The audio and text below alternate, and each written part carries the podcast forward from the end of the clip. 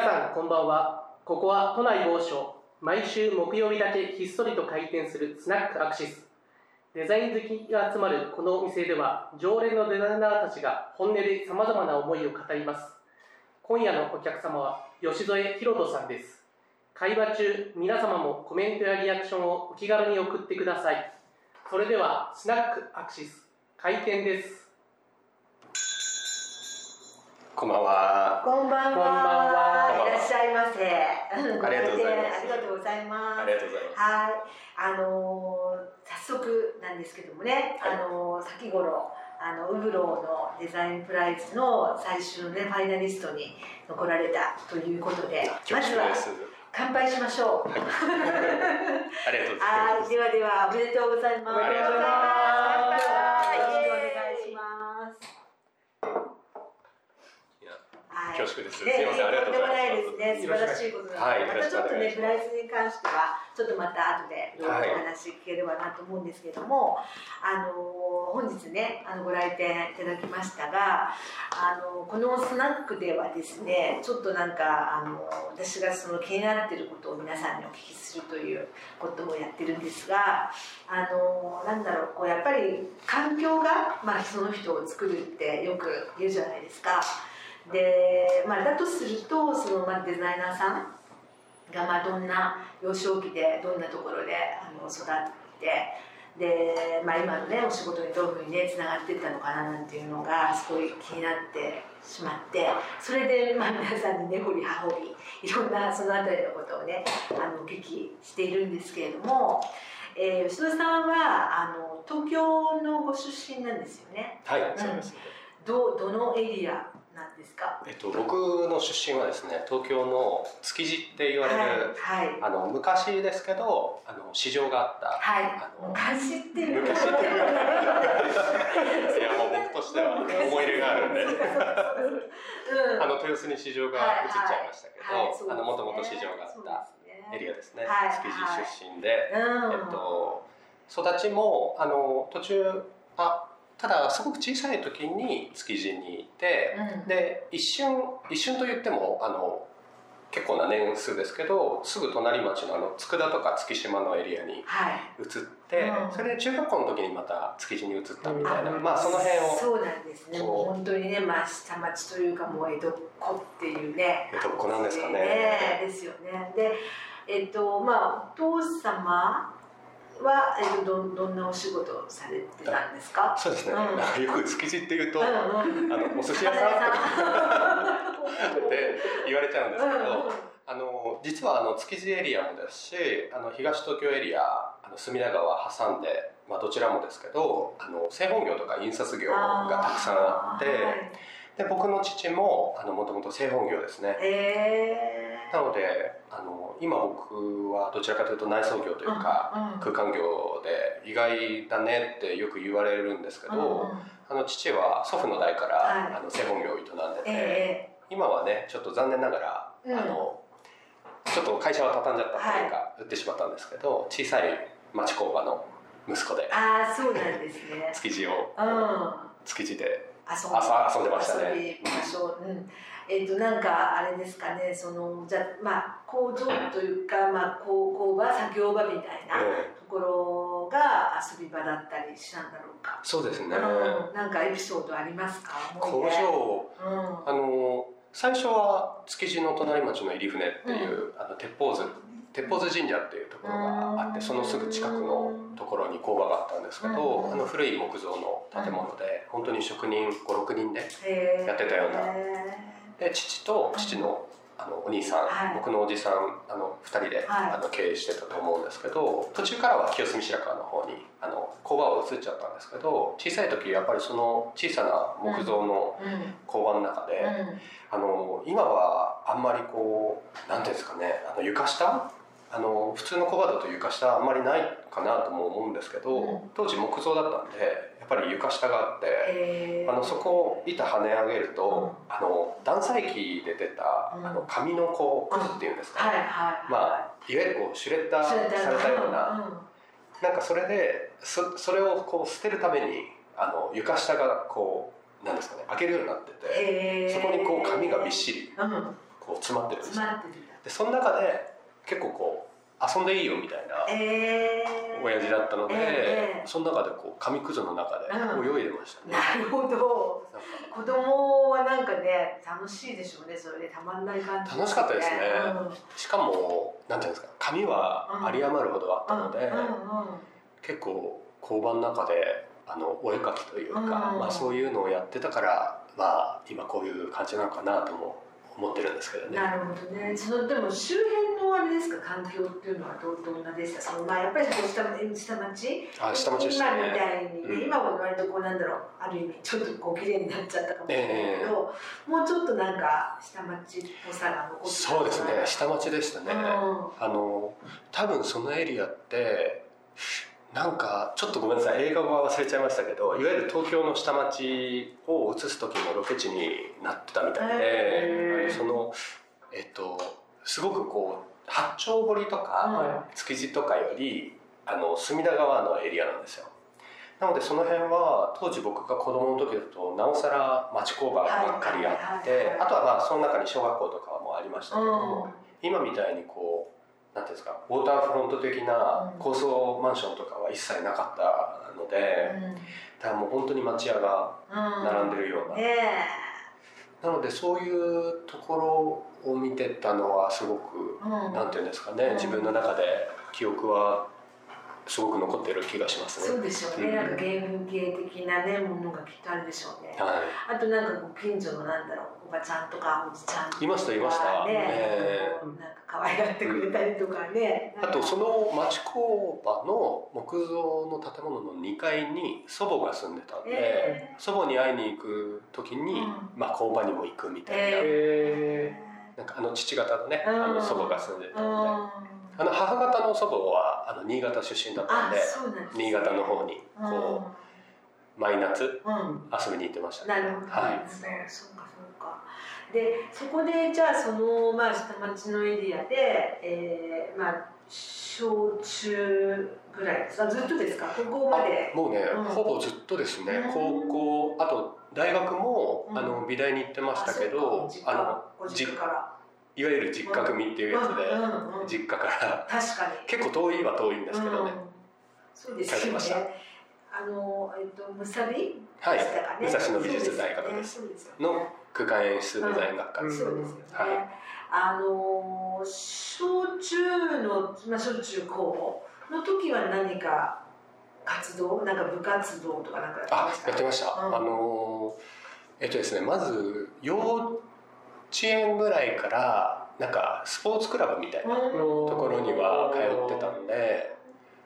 あの当時えっとですね水泳と体操。へ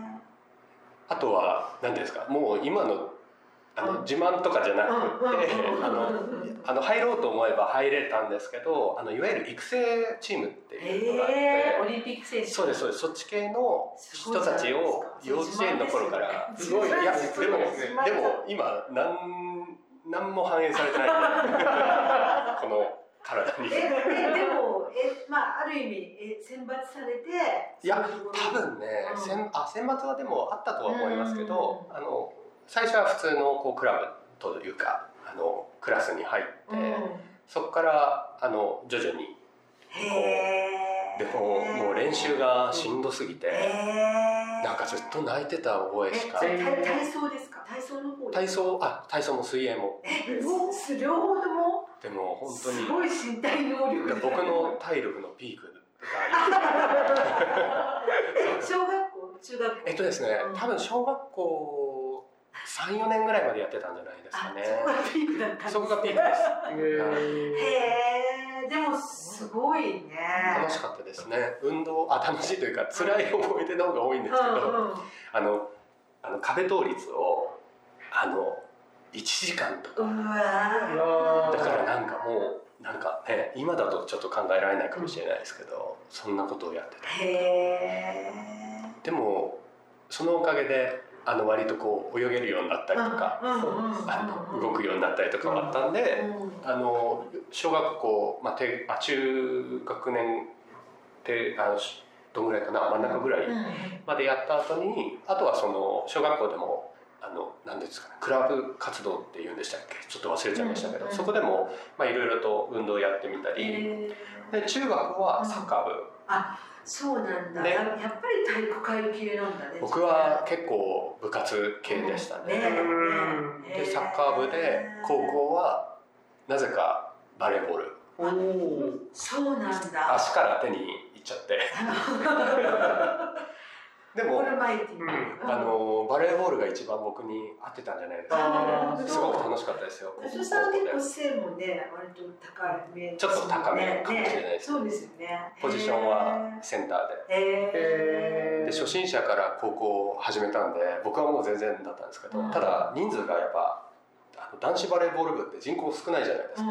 なのでもうレギュラーになっちゃうんで、でもその代わりあの同級生の部員がみんなうまかったんで、はい、だからすごくこうありがたかったっていうか 鍛えられた。なるほど。へえ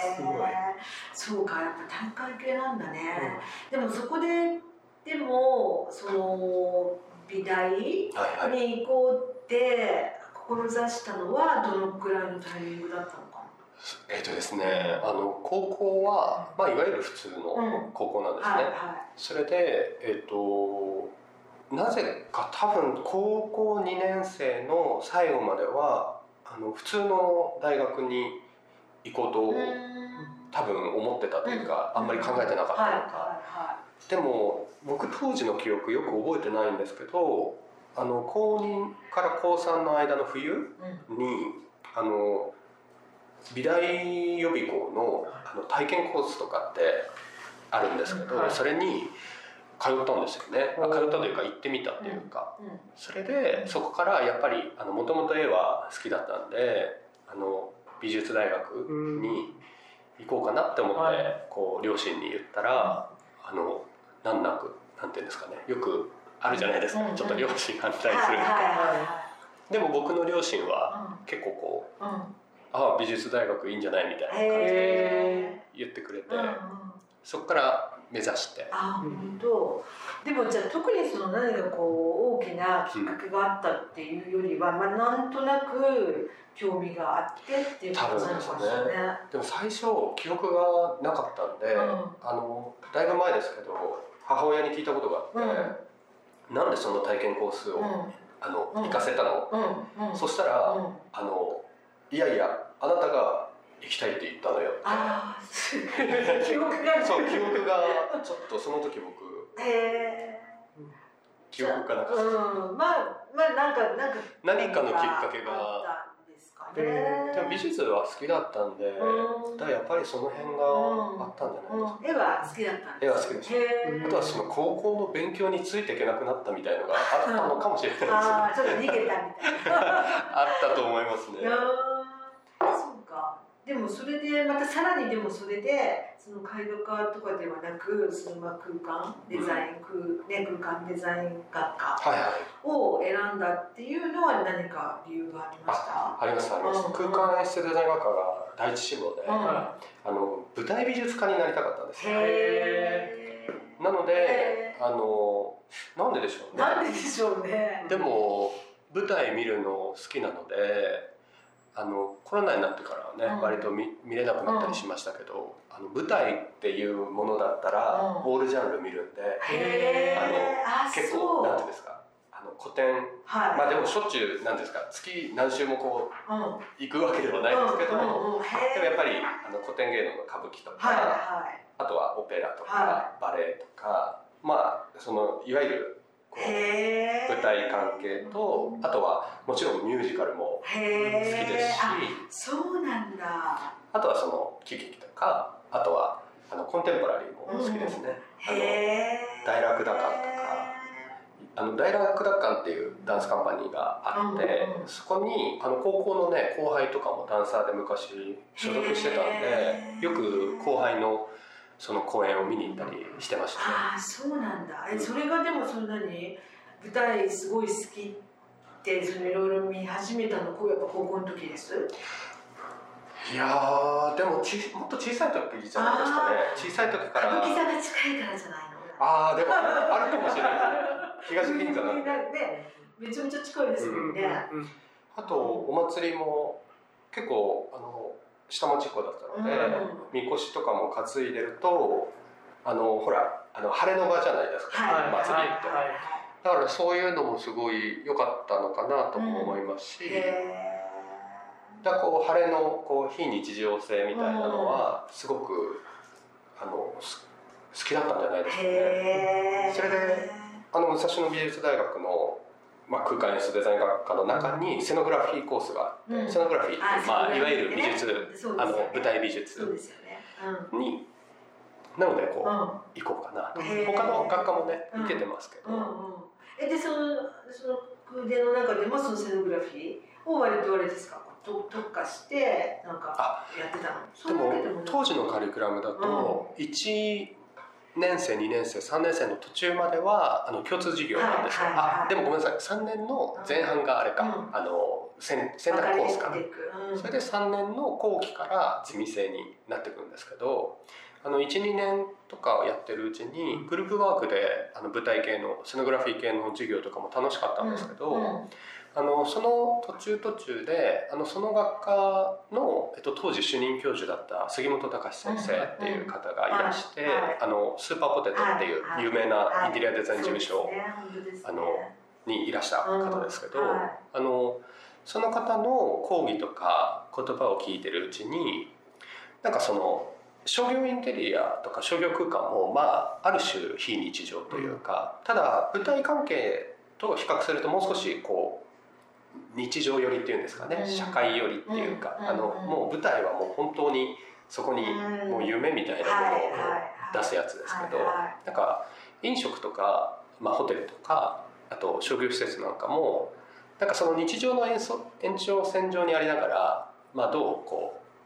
うなんですかね暮らしをこう豊かにしていくかみたいなところがあると思うんで、なのでそういった部分に対してあのこういった先生がいらっしゃしゃるんだっていうのを、まあ、それこそちょっと失礼な話ですけど入学してから知ってそれでこの先生のあのお話聞いてみたいなと思ったのがきっかけで、あの商業インテリア系のこう道に、道にというかコースに、を選択するようになったんですよね。なるほどね。ね。あ、そうなんだね。もちろん舞台もあの今でもすごく好きですけど、たまたまそういう流れでこう美術大学を1年間こう過ごしたっていう感じです、ね、なるほど。あそうなんですね。そっかそっか。その頃はあれかしらねやっぱその杉本さんが割と本当に杉本さん活躍されてたのってやっぱりあのまあちょっとバブルのイメージがちょっとあったりねしますけど、うん、80年代そんなことないか。いやもっとえっともうちょっといやあでも80年代ですね。倉本史郎さんとか田中一子さんの後なので、そのあたりですかちょっとあの、ポテトの正式なね、あの、同級生、あの、所属してた同級生とかもいるんで、ちょっと間違えてたら、同級生に怒られちゃうかもしれないですけど、でも、まあ、すごく、あの、まあ、華々しく、活躍されてた本当に巨匠だったと思いますね。ね、ね、素晴らしいね。いや、素晴らしかったです。あの、ただ、美術大学の時は、まあ、それこそ同級生はみんな知ってますけど、僕なんて怒られたことしかなくて、もう本当、あの、ちょっと今、放送に乗っちゃうんであれですけど、ここでは言えないこう言葉とか。あ、そうなんだ。バリ造語。バリ、そう、まあ激励ですかね。そうなんだ。を当時すごくこうなんていうんですかね、浴びせられましたけど、でもなんかそれこそなんていうんですかね、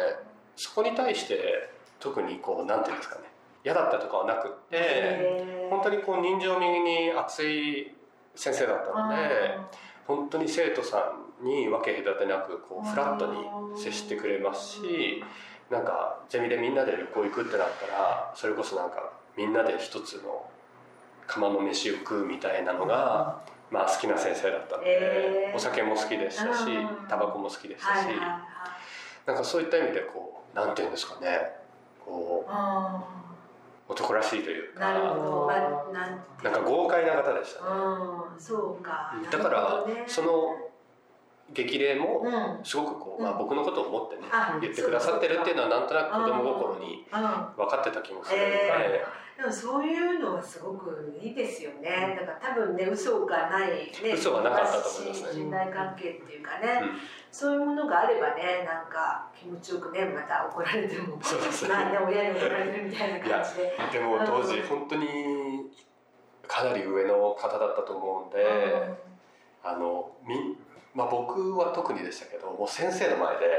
あの、まあ、プレゼンというか、はい、こういうのも考えようと思うとかって言うじゃないですか、もう震えちゃって、えー、もうまあ怖い。怖さもありますし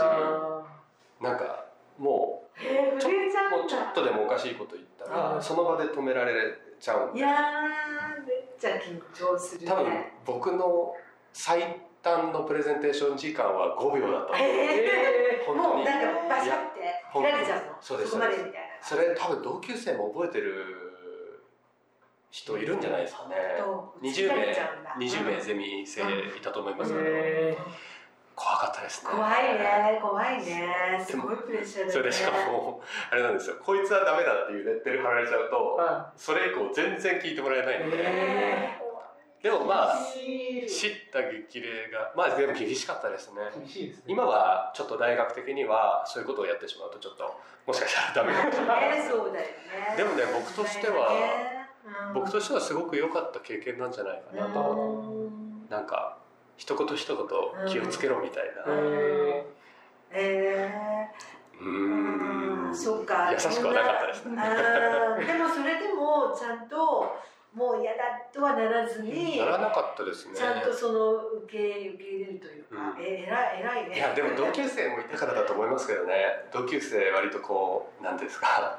あの頑張ろうって言ってくれるタイプいっぱいいたと思うんで。いや素晴らしい。素晴らしいな。あと破天荒なやつもいっぱいいましたけど僕が一番、あのもしも聞いてたらですけど僕が一番真面目だったんじゃないかっていうのはねもう同級生みんなきっと分かってくれるはず。もう破天荒な同級生いっぱいいた。でも今でも飲みに行きますけど、あ本当に。ありがたい同級生、なるほどね。そうなんだね。でもでも杉本先生が一言だけ褒めてくれたのは、卒業制作の好評で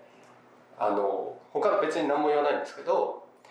まあ初子貫徹だなって言ってくれてあの最初に考えたことをでもなんかもうそれしか覚えてないというかそれしかないですね。でもしかもそれも褒め言葉っていうのかは分かんないですけど、うん、でも褒め言葉ですよねきっとね。あのぶれないでっていうことですもんね。そうですね。あのなんか発光体みたいななんかあそうですそうです。ねなんかうんうん。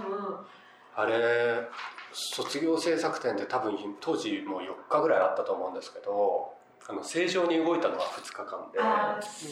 の2日間でモーター焼き切れちゃってあとの2日はね。写真を展示してた。っていういわくつきの。でもでも今思うとなんか杉本先生の教育方針だったからこそなんかなんていうんですか本当に今でも思います。あの杉本先生だったら何て言うかなとかもちろんあのスーパーポテトご出身の正式なね、あの杉本先生のこうアイデンティティを継いでる、まあ、先輩とか同級生とか後輩とかもいるんで、あのあんまり僕から杉本先生を語るわけにはいかないんですけど、でも僕自身はあのむさびであの教えてもらった言葉とかを結構基準にして、まあ、時代はねもちろん変わってきちゃいましたけどでも杉本先生がおっしゃってた中ですごくこう僕の今のこうなんていうんですかね指針になってる部分はあるなと思うんですごく感謝してますね。ねじゃあすごくいい出会い。よかったですね。ね、ね、その死と仰げるようなね、方にね出会えてよかったですよね。空冷はあとやっぱまあみんな武蔵生とか美大生だまあ他の大学でも言うことですけどやっぱ同級生良かったですね。本当に本当に破天荒なばっかりですけどでもほらよくその学年によっても、うん、あのねまあいろいろこうなんていうのいろいろこう特徴っていうか、うん、で学年ごとのこうねあれがあるからじゃあきっとね吉野さんのその木はなんかきっとすごく面白い人たちがこうね集まってたきっとあれだったんだろうねきっとね。いやどうですかね。いや、でもまあ他の台もきっとね、すごく素敵ですけど、でも僕の台あの別にインテリア系じゃなかったとしても、クーデ全体としてあとあのムサビ全体として、面白い方いっぱいいたんじゃないかなと思いますしゼミのね、あの人たちもあの今でもね有名なあのインテリアデザイン事務所でずっとね設計とかやってる方いっぱいいるんで、だからそういう意味でも尊敬してますし、なんかすごくいろいろな刺激をくれるんで、ああありがたいなっていうところが。今でもじゃあそういうあの同期のあの人たちと結構お付き合いはありますありますあるんですね。あと、うん、あの今仕事とかもね、うん、一緒にやってますし、普段の仕事の方ですけど。いいね。それはいいね最高だね。だからそれは本当に最高だなというか、やっぱそのために。こう頑張ってきてよかったなっていう感じがあるんで。なるほどね。そうかそうか。それでまあそのじゃあ大学を卒業されてでその後もうすぐに就職された？あそうですすぐに就職しましたね。あれですよね。あの、はい。うん、あの内装業。あれですよね。もうね、オープンになりますもんね。内装業とかインテリア業、商業建築業の野村工芸社っていう会社に入社することになりますね。はい。それでじゃあもう本当にそういうまあお仕事空間のお仕事で。すね。で特に僕が所属したのは、えっと当時まあ今はちょっと部署もいろいろ変わっちゃってるんであれですけど、所属したのはこう都市計画とか、大型商業施設、あと百貨店部署って言われるところで、そこで、えっと当時あのちょっとね残念ながら亡くなってしまいましたけど、大寺徹さんっていう、あの素晴らしいプランナーの方がいらして、えっと、そこの、えっと、ルームに3年間所属しますね。なので、えっと、チームで動く大きな、大きめのこう、大きめっていうのはその広さ的にっていうんですけどね、なんかあの大規模なこうプロジェクトの方が多くってもう本当にね右も左も分かんないただのこう若手だったと思うんで本当にこう先輩とか上司とかに言われることをただただやるみたいな3年間だったんじゃないかなと思いますけど、ね、また全然ね規模がね違いますもんね、いや学生からその部署に入ってやっぱりその例えばあれですよねこのあの、まあ、商業、まあ、ショッピングモールの、例えばこの 200m のこう、ゆ床？にあの何貼ったらいいと思うって聞かれて ややっぱやっぱイメージがだから今でこそその3年間があったからあのそのある種のロジックはあるかもしれないですけど、ただ当時言われてもなどんな色を貼ったらいいかなって、でもそういうのをね丁寧にそのさっき言った上司とかあと先輩たちとかにすごく、まあ、丁寧に教わったんで、まあ、その辺はすごくあの学生の時に比べると一気にこうなんていうんですかねマクロな視点っていうんですかね。本当にこう A3 用紙の図面で例えば801とか800分の1とかなんかそれぐらいのサイズ感を見てるとやっぱりちょっとねあの使ってた三角スケールが変わってくるみたいな。でもその感覚はすごくあの先輩とか上司にその感覚を植え付けてくださったっていうのは感謝してますけど、まあ、ただあのあんまりデザインデザインをこう例えばホテル、まあ、ザ商業空間のレストランとかホテルをゴリゴリデザインしていくっていうタイプのルームじゃなかったので、そういう意味ではちょっとしたフラストレーションもあったとは思いますけど、でも今思えばその部署で本当に良かったんじゃないかなと思います、そうかそうか。それでまあいろいろねこうなんかまあそういったいろいろなプロジェクトにまあ関わられて、えー、でまあちょっとまあいろんなことでいろんなことで。そうですいろんなことで、ね、まあ言っちゃうとちょっと、うん、あの、うん、首を痛めました、ね、あのヘルニアですね、うん、首痛めて、でも本当にあのこういう場だからこそ逆に言いたいんですけど、あの当時あの野村の皆さんにはね 結構迷惑かけちゃったと思う本当に申し訳ない気持ちがあってだからそれはもう本当に恩返しなんとかしていこうと思ってますけどでもどうしてもなんかちょっとリハビリをしないといけなくて、野村工芸社を辞めて1年半リハビリして、だからこう独立心とかも正直言うとなかったですし。ただなんて言うんでしょうね。1年半リハビリししきるぐらいにもうあのどちらかというとねデザインをもうできないなと思ってたんで他の仕事とかを探し始めてる時に元会社の本当に仲良くさせてもらった先輩があの電話くださって「あのお前もしもちょっと体良くなったんだったらこういう仕事してみない」って言ってくださって。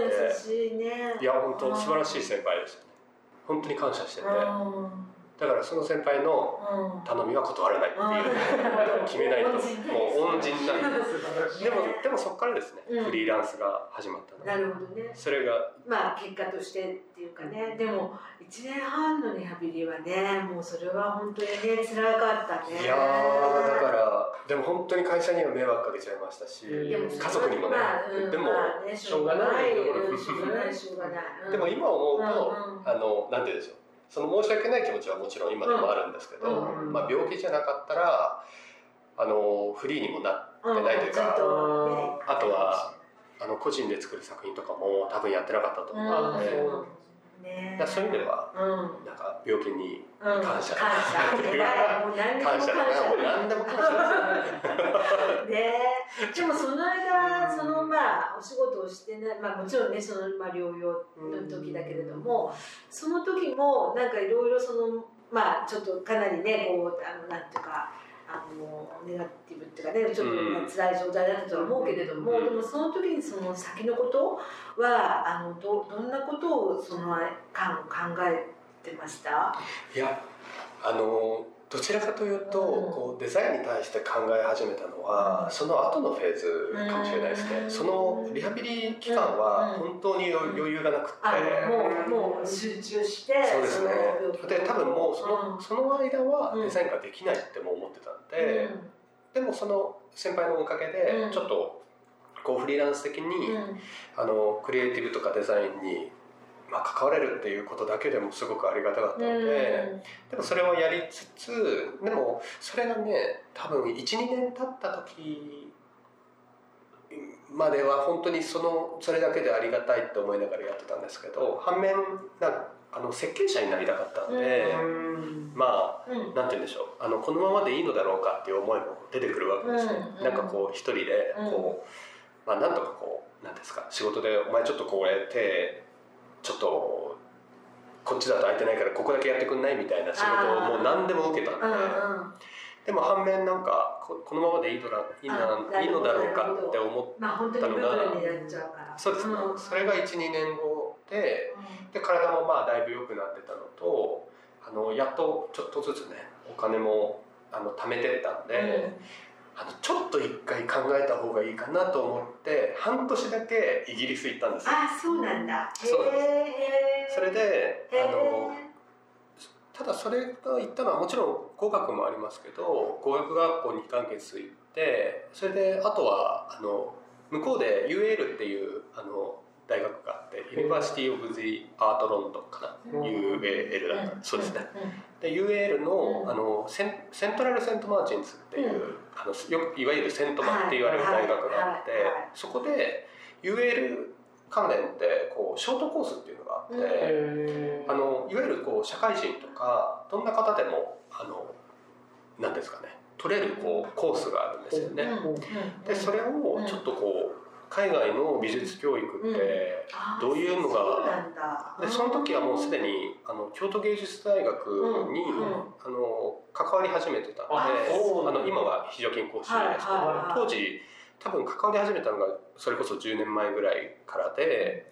で、えー、と日本の美術教育もあのは、まあ、見てきたというかなので海外の美術教育がどういうこう仕組みでやってるかっていうのをどうしてもこうあの金額的にも何ていうんですか時間的にも通常の BA とか MA って言われるその、はい、いわゆるこう学生にはなれなかったんでショートコースでその片鱗が見れれ見れればいいなと思って多分当時半年で56コース取ったんですかね。そこで 語学学校も並行だったんで語学なんて何もできないですけどただあの絵はねあの言葉いらないんで、なるべく絵を描くコースを取って、ただプレゼンするコースも取っちゃって、もう本当にもう目も当てられない感じでしたけどでもあの、半年ぎっちりちょっと行って。ああそうなのか。そうか行かれてたんですね、そうか。でそこでやっと、なんかどういうことをしていこうかなみたいなのをやっと考え始めたのがその時期っていう感じですね。ねそこそこはいくつぐらいの時？えっ、と二十六とかああごめんなさい二十二十七二十七とかですね。二十七とか。なるほどね。そっかそうなんだね。その半年でもねなんかすごい、なんていうの光っただろうね、うん、なんかい。やそうです、うん、あんまりこう僕から、うん、あの留学が素晴らしいよなんて言える経験もないし、うん、なんか半年しかいないってね全然留学経験とは言えないんでただやっぱり自分としては何て言うんでしょう。まあ、海外だからなのかどうかは分かんないですけどその環境をね、こうガラッと変えて、もう少しちょっと学ぶ学んでみるみたいなこう時間、それこそ本当に学生に戻ってっていう瞬間がすごく貴重だったんで、ね、それはすごく考えましたね、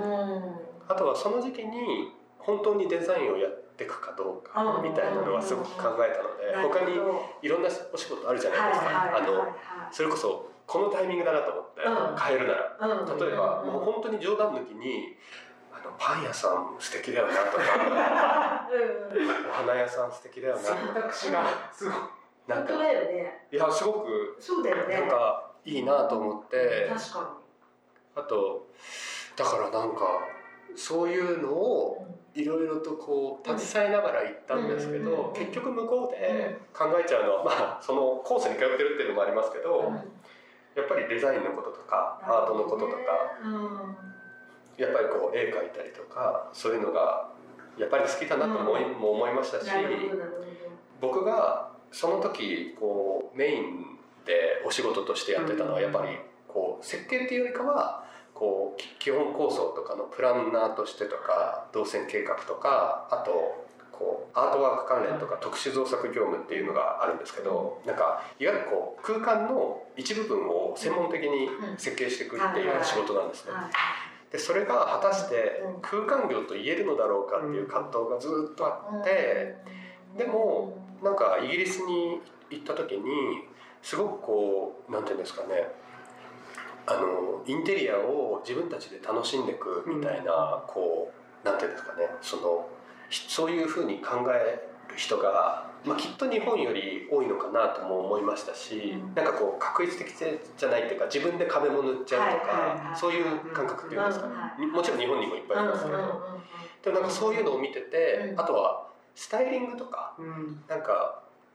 あのそれぞれが好きなものをこう部屋にどう飾ったら素敵かみたいなのとか、はい、あの何ですか家のファサードをなんかどうやって飾り付けたら、こう近所の方たちが喜んでくれるかみたいなそういうこう観点がすごく装飾的な部分もありますけどすごく本質的だなみたいにも思ったんですよ。だからそこに逆にこう勇気をもらったっていうかそのあの空間に一番最後につけるそのアートワークとか特殊造形が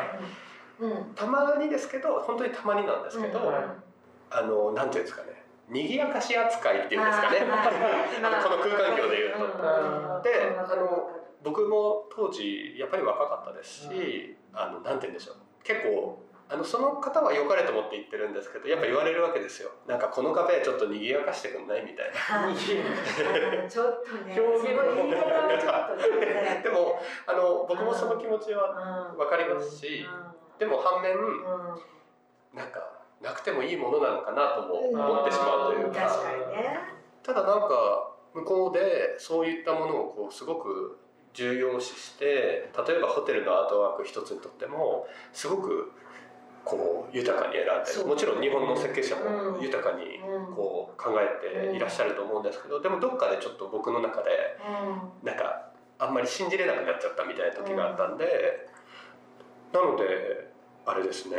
あのその雰囲気を見てあ僕ももしかしたら一部だけど空間にとって大事な部分をまあやらせてもらってるのかもしれないなってやっと思えて、うん。帰って、うん。この仕事をちゃんともう一回やっていこうって思って、へそれがだから 8, 8年前とかあー。7年前とか。あ8年前ぐらいですかね。ーなるほどねいう感じですねなるほどなるほど。でもそれはすごくなんかある種ね、まあ、再認識みたいなことですごくあのなんていうのスーザンにとって大事な、ね、時だったね時間とそうですね。うん。そういう意味ではね。そうですね。ん。じゃあそこでなんかまたこうまあまあねあの体のこともあって、ね、またこうなんか、まあ、やり直しじゃないけれども、うん。またこうなんか力がまた入ったっていうねそうですね。ね。うん、そうか。それでじゃああれそのまあそこからだからまあ個個人でのまあ活動はい。がまあ始まって、はい。本格的に。うんうん。そこででも、まあ、もちろんそのクライアントワークとともに、うん。そのまあ、個人の創作っていうか作品はい。の発表とかもあのどんどんされていくような形になったじゃない、はいはい。それレクサスの賞を取られたのってそのタイミング？えっとですねその1年か2年後のタイミングですねうん。2016年なので、あの2016年に、うん。うんあそれこそあの何ですか。イギリスのロンドンに行って、うんうんあすごく素敵だったなって、やっぱり思った時に、なんかちょっとこうあの感覚を忘れたくないなって思ってた時にたまたまなんかバナーとかで見たんですかね、うんレクサスデザインアワードのこうバナーみたいなものそれででちょうど仕事ももう本当につ詰め当時本当の意味で詰め込んでたので、ただなんかその募集のなんかに2週締め切り2週間前みたいなところが、あの仕事がこうポンって空いてたんですよ。へそれでなんかややんないとなって思ってた時に、うんうんあじゃあなんかででもコンペコンペ出そうってなんで思ったんでしょうね。でもなんかやややりたかったんでしょうね、でもそれで出したら、まあ、本当に運よく通してくださって、それが2016年はちょっとこう植木鉢の作品だったんですけど、うんそれでえっとあの12人の中に入れて、うん。それで、まあ、ミラノに行ったんですよね、はい。ミラノデザインウィークに。はい。でもそこですごくあのその場場というかその,、うん。その期間のミラノがすごく素敵だったなっていうのを思ってそれであなんかあのひょんとしたこうきっかけで海外出店っていうものをこう経験させていただいてね、うんうんあのすごく良かったなとも思いましたし、うんうん。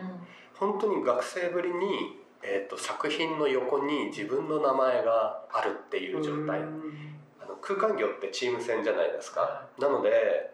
普段の仕事はクレジットやっぱ乗らない。乗らないというかうん。載せられないですし、うん。まあそういうものあと空間は黒子の仕事なので、うん。あんまりこう名前を出すっていうのに違和感を感じてたんですけど、はなんかたまたまねその通ってその作品の横に名前が載ってるっていうのがすごくもう本当にすごく恥ずかしかったんですけど、恥ずかしかった。恥ずかしかった。だ、うん。なんかやっぱりこうちょっと違った責任で責任感が出るっていうか,、ああ素晴らしい。だからそれはすごく自分にとってなんていうんですか本当に学生に戻った感覚になりましたしあとはあの日本だとなんかなんていうんですかねこうあの感情をこう爆発させて例えば「あなたの作品が好きです」みたいな 感じって表現あんまりしないじゃないですか。うんそうだねあのとてもうん。なんか素敵ですね。確かに確かでもなんかイタリアのうん方たちが多かったので、うん。なんかあのマダムがよにこう寄ってくださってもう本当に多分何歳ぐらいですかね、ねもう70とうんか、うんうん。多分80歳ぐらいのマダムが寄ってくださって、まあ、その時はパネルウィナーって言ってあのパネルだけの展示だったんですけどそれで「あなたはこの作品のデザイナー?」みたいな「いやあなたの作品本当に素晴らしいから名前覚えて帰るわね」って言ってくださったんあですよ。すごいね。でもそれってなんかちょっとこう感動だなと思いまして、ねなんかちょっとあまりにもちょっとなんかあまりにもねなんか美化しすぎると偽善っぽくなっちゃうんです いやいやいやそんなことないけどただ本当にあの本当にねだから心からだからそういうふうにね向こうの人はね思ってこう伝えてきたんでしょ？そうです。だから嬉しいなと思って。嬉しいよね。それで嬉しいよね。それであとはレクサスさんのその運営の人たちにもとても感謝してたんであのそういう場の提供も、あとは今でもつながってる他の国の受賞者の方たちとのコミュニケーションとか、今でもあるぐらいなんで、それはすごく貴重だったなと思いますし、あとはねあのその次の年はあのなんて言うんでしょう。あのもちろんこうもう一回それを経験したいなって思う気持ちが半分と、あとはやっぱり運営の方たちにすごくお世話になったんであの応募者数の一人になれればいいなっていう気持ちが半分。でも何回も出せるんでぜひって言ってくださったんであそれだったらって思ってやっぱりねこうコンペはぱい応募者数いた方がいいと思う、でもそしたらあの本当にこう運がいいことにねあのニューヨークベースのあのスナーキテクチャーっていうあのアレックスとダニエルっていう2人組でやられてる、あのまあ、ダニエルはアーティストでもあるんで1人でもやってますけど、その2人があのピクセルっていうこう、うん、なんていうんですかね、視覚のこう光がこうちょっと現れるような、まあ、その作品をこうあのスカイプ越しで見せて、あの僕の作品を選んでくださって、でスナーキテクチャースナーキテクチャーさんメンターで、あの翌年もねあの生かしてもらったっていう経緯があって。なのでレクサスさんにはすごく感謝してますし、うん、デザインワードの運営の人たちももう今でもつながってるんで、うん、あとは2016年も2017年も当時の受賞者の人たちと今でもつながってますし、うん、すごく貴重な場をね、ただ割とそのイギリスであの感じたその面白さとかなんかそのなんていうんですかねうん、楽しさみたいなのをこう自分の力で自分の力というより自分が勇気出してば割と出せば意外とこう継続できるんだと思ってなんかあこのままこう続けていきたいなっていう気持ち反面とあとどうしようかなっていう気持ち反面のところでさらにその2年間で知り合ったいろんな人とか過去に知り合ったあの同級生で海外発表してる人とかそれがまあ、さっきもね言いましたけど、氷室あの、テキスタイルデザイナーの氷室ゆりとか、はい、あとあの、まあ、ファーニチャーデザイナーというか、まあ、デザイナーですね、はい、デザイナーって言っていいと思いますけど玉木淳平君とかなんか彼ら彼女らの後押しがあって、うん、サテリテっていう場所にね、うん、出てみようかなって思って出しに行ったっていう感じでそれがまたこう3年続いて計 5, 5年間はねあのミラノデザインウィークをこう経験できたので、ね、だからそれはすごくあの言ってよかったな。ね本当ですよね。なんかビジネスになるうんぬん一旦置いといてなんかその5年間で会えた人たちは結構すごい良かったなと思いますし、あの後押ししてくれた玉木君とか氷室さんには感謝してますし、あと後押ししてくれた職人さんたちもね、作ってくれる方がいないと無理なんで、そうだよね。だから結構こうあなんていうんですか。まあイギリスとかは自分で行ったとかはありますけど、あとはね結構人が敷いてくれるレールを頑張って走るのがいやでも結構好きなんですよ。人が敷いてくれるっていうかでもそのレクサスのでもねそのなんていうグランプリ賞を取られたのはやっぱりねその吉野さんの力だからさ、うん、だからそれはそうですか。あのそれは自分でそのレールをあのなんていうのまあ引いたっていうことだよね。それは。そうですか。ね、うん、それはそうでしょ。う、うん、うん、だからそれはやっぱり自分の力なので。そうそうそう自分の力で自分は来てました。いやでもね結構結構こうね添え木枕木をこういっぱいいっぱいこう添えてくれる方たちがいるんでね。そういうことはね絶対あのねさせてくれるっていうのはね。本当ありがたいと思って。そう。でもまあその大元をで作り出したのはあの自分の力だと思いますからね。ですかね。うん、そうですよそれは。いやでも本当ありがたいと。でまたそれでねそのミラノ5回行ってる間にまた。なんですかこうねそれこそ、まあ、最近つい最近ねあのアビエンテックさんがね、はいはい、まあ、あの照明のね結果が出たりしましたけど、はい、あれもねその社長がねあのそうです。サテリテでですね。ね、はい、それでまあ商品化そうですね。ずっとされてたでしょ、うん、だからそれもやっぱりミラノでやに出たことによってそういうチャンスをねそうですね。っていうことですもんね。いやアンビエンテックの久野社長本当によく見つけてくださったっていう。か、ね本当ですよね。もう本当いや、まあ出してる自分はある種褒めてあげたいんですけど、うん。でも運ですね。ねまあだって前前通っってくくださったっていう、うん。それで寄ってくださったっていう。だからそこが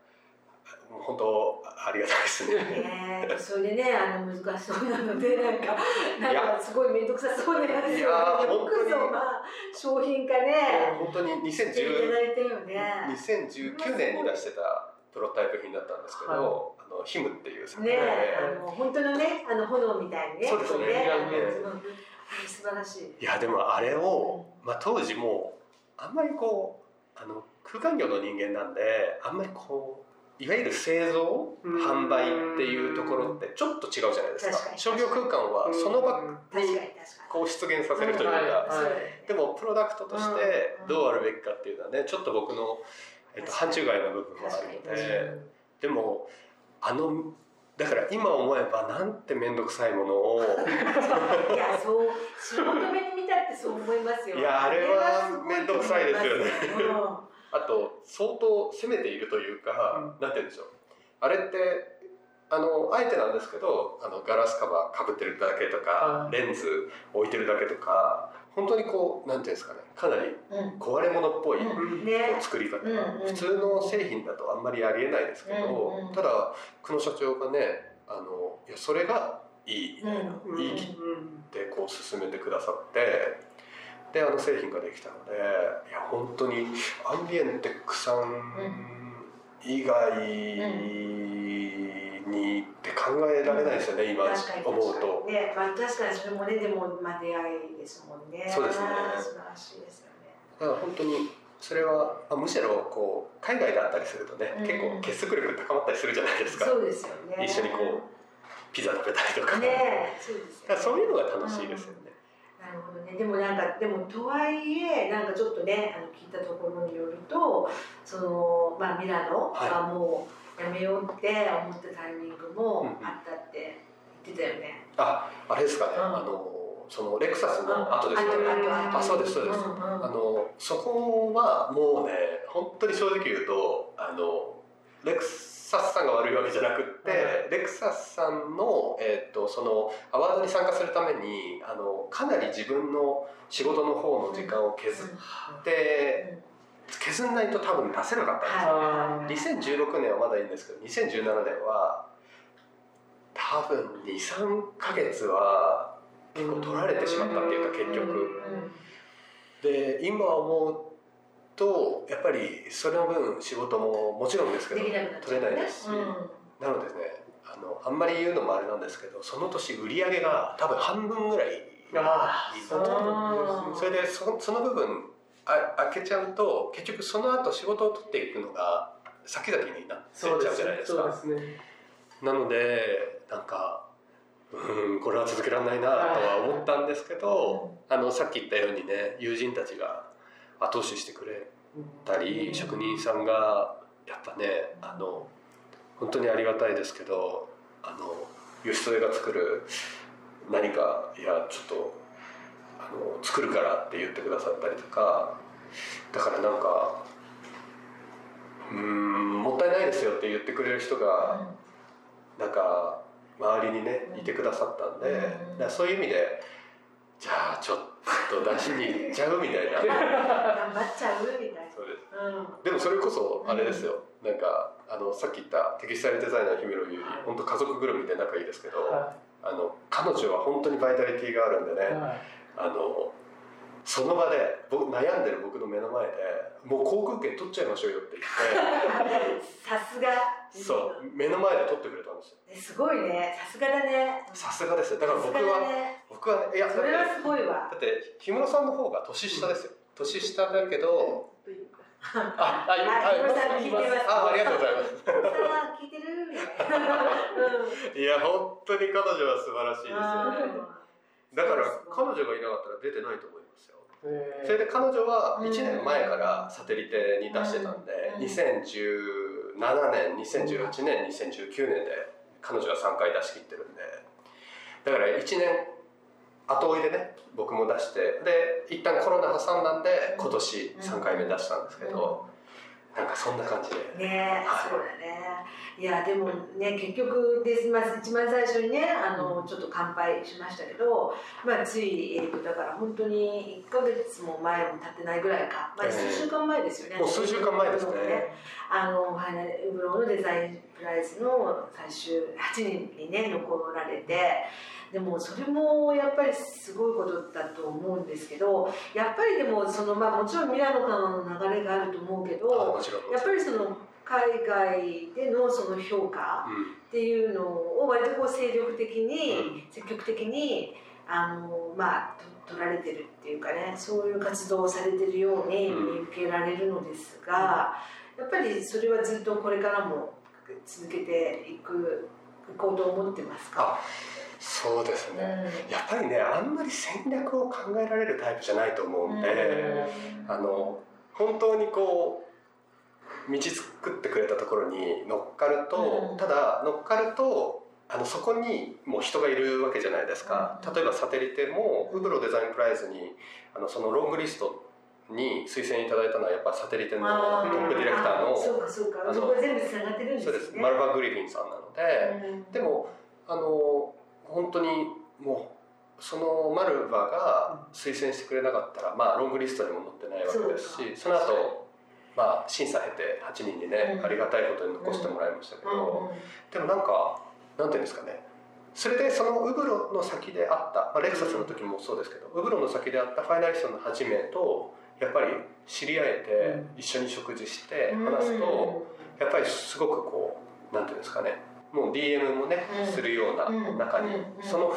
2日しか会えてないけど、あとサテリテの期間中も5日とかね 7, あ7日かなとかしか会えてないけどでもそこで会うと意外とこうなんていうんですかね。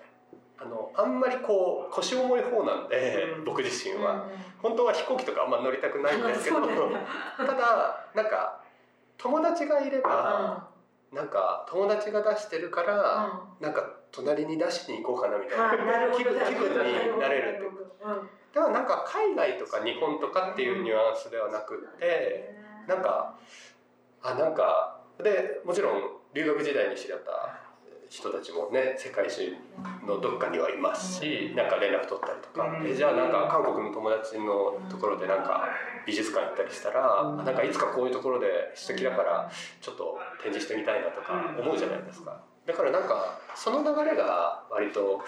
あるんで割とこう戦略的に海外的にこう打ち出していくとかっていうよりかはそれはメーカーさんとかもそうですよね。なんかサテリテでビジネスになるかどうかは別としてなんかヨーロッパのブランドさんとかアメリカのブランドさんに知り合いがこう増えてきたりとかあとはあの何ですかコンタクトを取れて帰ってくるっていう関係性ができればなんかそれだけでもこう楽しいと言いますか、なるほど。なのでそこで何かビジネスになるんだったらなる時もあるし、なんかならなかったらならないであとは日本でも同じことかなと思う。なるほどね。そっか。でねもうねなんかですねこのスナック閉店時間が異様に早いんですけど、はい、まあちょっともうそろそろね閉店の時間近づいてるんだけど、はい、ちょっとね私があの最後にというかちょっと聞きたいことがやっぱりその光にまつわる作品がすごく多いじゃないですか、はい、なんかその辺の何かこう光に対する、うん、でしょうねこだわりというか思いというか、うん、なんかそういうのって何かあったりするんですか？まあそのいろいろな、ね、タイプがあるとは思うんだけれども、うん、やっぱりなんかその光っていうのが結構一つテーマになってるのかなってちょっと思ったりするんですけど、そうですね。手短に言えますか？手短に手短に言うと、えー、っと舞台でもあと商業空間でもあと日常でもやっぱりその僕はやっぱ空間が好きなんですよ、空間ってつくものが好きなんですよね、空間性のあるものっていうんですかね、それはなんか理屈とか云々ではなくって結構そのなんか体感できる何かが好きみたいな部分があるんですよね、それでおそらく光にこだわって今まで作品を発表してきたわけではないんですよ実は、ただあの、まあ、サテリテはねちょっと、あのある種戦略的に光になっちゃいましたけど、ただあんまりそこたまたま光になってしまったみたいな感覚があって、うん。でもおそらく僕、うあのなんていうんですかねあの語弊がないようには言いたいんですけどあの家具とかは大好きなんですけど、うん。普段の仕事って家具をどちらかというと選定する方なんですよ、はいあの家具を家具自体をデザインするっていうより家具をどう置くかうん。がが専門のなんですよ。うん。なのですごくプロダクトデザイナーさんが作る椅子とか見ると、いや絶対に金一個ないし、うんあのすごくその素晴らしいプロダクトデザイナーさんたちとかファニチャーデザイナーさんが作った家具をどう使うかの方が興味がありますし、はいそう使いたいっていうか、でもあの光とかはあのもちろんこうライティングのデザインとして一つこう形にしないといけないってなるとなんかプロダクトっぽくも見えるんですけど光ってこう空間波及力がまあそうですね。まあ確かに。確かに。光がまあ空間を作るみたいな、そうですね。ことですもんなのでそれは商業空間とかももちろん素晴らしい照明デザイナーの方たちとか照明プランナーの方たちがいてであの、まあ、プロあのプロユースだとねやっぱり炎色性とかあとはどういうこう照明計画の中で気持ちいいかみたいな。いかにこうホテルかいかにスナックかってこう光で決まるじゃないですか。だから空間としてはすごく大切ですし、ただ僕はなんかそのもちろん普段のお仕事はそういう観点でシーンとして見る方が多いかもしれないですけど僕自身は、えーっと光を作る時はなんか新しいこうなんていうんですか新しいというよりもともと光と影のニュアンスってエレメンツとしては変わらないけど、うん。でもなんか新しいその捉え方とか、うん。なんかそのなんていうんですかね作り方によってうん。光自体のうん。光とか影っていううん。そのもの自体をどうこうなんか、うんうん、捉え直すことができるかっていうとちょっと仰々しすぎるんですけど、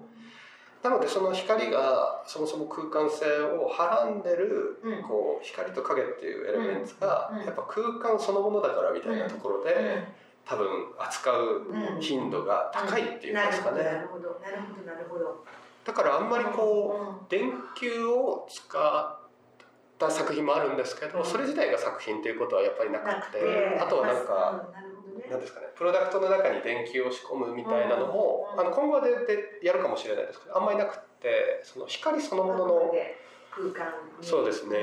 なんかどうあれするかっていうのをねそうですね。使うっていうようなことですよね。そうですね。思い返すと卒業制作もねうん。光り物だったんで。ねなんかねそういうことにやっぱりだからそういうことなんだね。でもちょっとでも僕もよく分かってなくて まあうんそうだね。うん。なるほど。空間うん空間って今後うんうん、確かに。結構友達にいつも聞いちゃうんですよ、うん。あの何をやったらいいと思う？いや本当に聞きます。なんか、でもあの仲いいデザイナーさん、うん。皆さんと本当にざっくばらんに話しますけど海外で会ったうん。日本人のデザイナーの皆さんと本当にやっぱ仲良くなるんで、うん。いっつもみんなに聞いちゃいますね。何やったらいいかなっていうのをでもなんかでもそういうこと聞けるね仲間がいるってまたいいですね。いやありがたいんですよ、ね。で結構皆さうん。んやっぱり言ってくださるんで、うん。そしたらそれ作ってみようかなみたいな。うん。僕自身もちょっとうん。いろいろとなんか分かんない部分が多いですね、うん。結局はまあまたねこれからまたいろいろはい。きっと何か面白いことをねやるとそうですね。はい思います、はい。じゃあそろそろ